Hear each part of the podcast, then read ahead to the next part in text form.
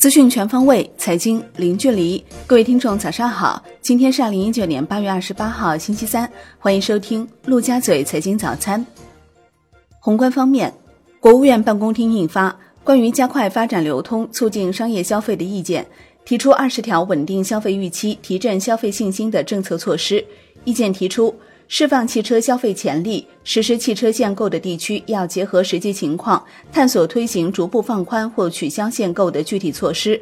有条件的地方对购置新能源汽车给予积极支持，鼓励金融机构对居民购买绿色智能产品提供信贷支持，加大对新消费领域金融支持力度。中国七月规模以上工业企业利润同比增长百分之二点六，前值降百分之三点一。一到七月，全国规模以上工业企业实现利润总额三万四千九百七十七亿元，同比降百分之一点七，降幅比一到六月收窄零点七个百分点。统计局解读七月工业企业利润数据表示，石化、电气机械、汽车是拉动利润增速由负转正的主要行业，消费品制造业利润增速明显加快，装备制造业利润增速由负转正。私营企业利润增速大幅回升，企业营运状况有所改善。央行开展八百亿元七天期逆回购操作，周二有五百亿元逆回购到期，净投放三百亿元。七天期逆回购中标利率百分之二点五五，与上次持平。当天，shibor 多数上行，隔夜品种上行三点八个 BP，报百分之二点六七七零。国内股市方面。A 股放量攀升，上证指数收盘涨百分之一点三五，深成指涨百分之一点八六，创业板指涨百分之一点七一。两市成交五千五百八十三亿元，较上一日放量明显。MSCI 二次扩容于收盘后生效，A 股纳入因子将从百分之十提高到百分之十五。沪深股通单日成交额创新高，达八百四十三亿元。北向资金全天净流入一百一十二点七一亿元，创二零一八年十二月以来新高。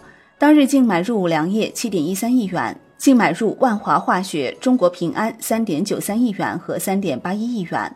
贵州茅台遭净卖出四点五五亿元。香港恒生指数收盘跌百分之零点零六，恒生国企指数跌百分之零点一七。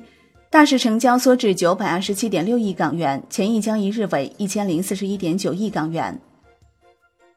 八月二十八号为五零 ETF 期权八月合约到期日，期权的持仓量依然维持在四百万张附近的天量。MSCI 二次扩容生效，市场又平添变数，部分期权合约盘中急涨近百分之三百。科技 ETF 收涨百分之一点七七，报一点零九二元，收盘价创上市来新高。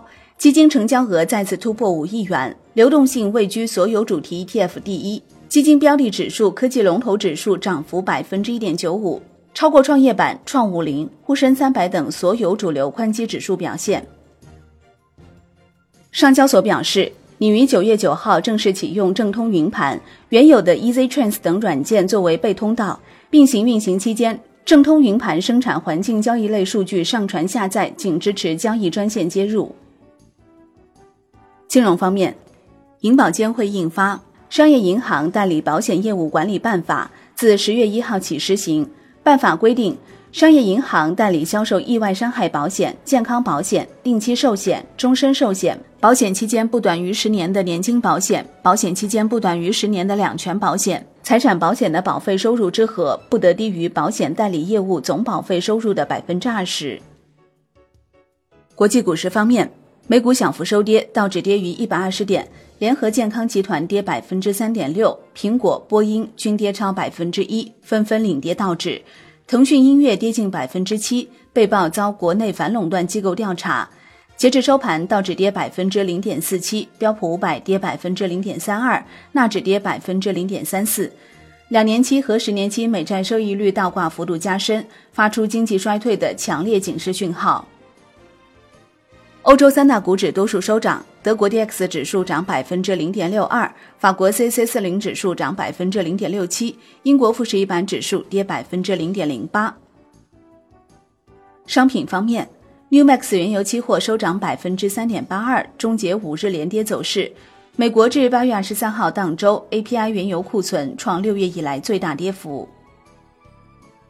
COMEX 黄金期货收涨百分之零点九九，创于六年来收盘新高。COMEX 白银期货收涨百分之二点九，创于两年收盘新高。伦敦基本金属收盘涨跌不一，其中 LME 七铜、LME 七锌、LME 七铅收涨，LME 七镍、LME 七铝、LME 七锡收跌。国内商品期货夜盘多数下跌，其中橡胶收涨百分之二点一七。债券方面。国债期货小幅收跌，十年期主力合约跌百分之零点零二，五年期主力合约跌百分之零点零二，两年期主力合约跌百分之零点零一。外汇方面，在岸人民币对美元十六点三十分收盘报七点一六七零，较上一交易日跌一百四十二个基点，人民币对美元中间价调贬二百四十个基点，报七点零八一零，为二零零八年三月十八号以来最低。